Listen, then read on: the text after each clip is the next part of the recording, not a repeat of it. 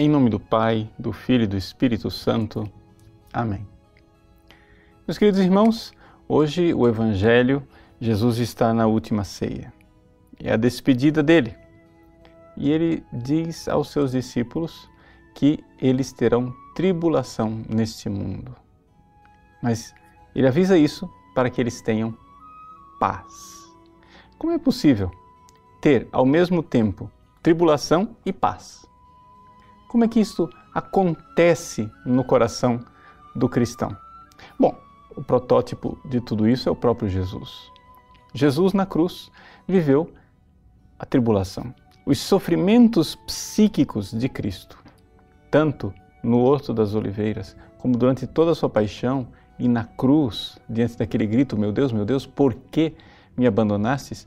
Os sofrimentos psíquicos de Jesus foram os maiores sofrimentos possíveis. Não existe nenhuma tribulação, nenhuma angústia, nenhum sofrimento no mundo das emoções e do psiquismo humano que possa ser maior do que aquilo. E, no entanto, no núcleo da sua alma, Jesus estava em paz. E é exatamente isso que Jesus quer que nós tenhamos: paz.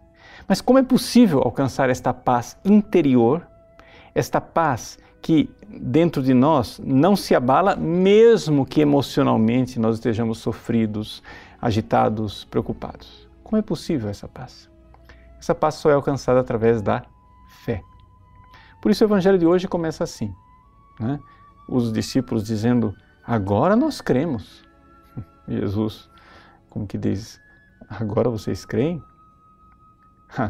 A fé de vocês ainda não é profunda o suficiente. Vocês serão dispersados.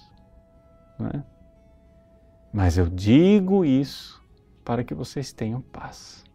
Ou seja, para que a fé de vocês se torne ainda mais profunda. Então, aqui nós temos que compreender que esta certeza do amor infinito de Cristo por nós tem que ser uma realidade arraigada em nosso coração, enraizada no mais profundo do nosso ser, de tal forma que, embora as folhas da árvore se agitem, as raízes profundas não deixam que a árvore seja carregada pelo vento. É aqui então que nós encontramos a paz cristã. Por isso Jesus diz, né, em outro trecho que nós repetimos em toda missa. Eu vos deixo a paz, eu vos dou a minha paz, não vou lá dou como o mundo dá.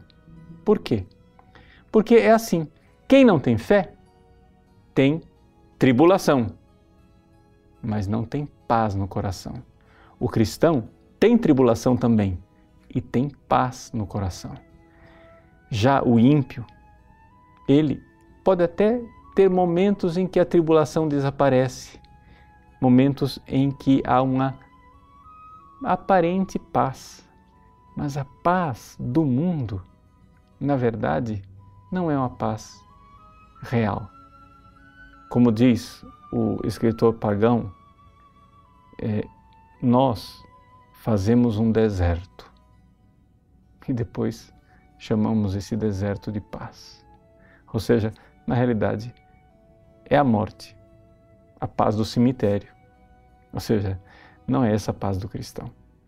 A paz do cristão é saber eu não estou sozinho. E Jesus dá o exemplo desta paz, dizendo: Vocês todos me deixarão, mas eu não estou sozinho, porque eu estou unido ao Pai. Se nós alcançarmos esta fé, de saber que, embora as tentações do mundo, as minhas emoções e os demônios do inferno venham me dizer: tu estás sozinho, tu estás abandonado, dentro de mim,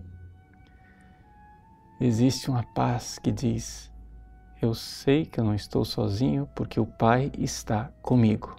Minhas emoções dizem: meu Deus, por que me abandonastes? Mas no meu coração, eu sei que estou com o Pai e digo: Pai, em tuas mãos entrego o meu espírito. Deus abençoe você. Em nome do Pai, do Filho e do Espírito Santo.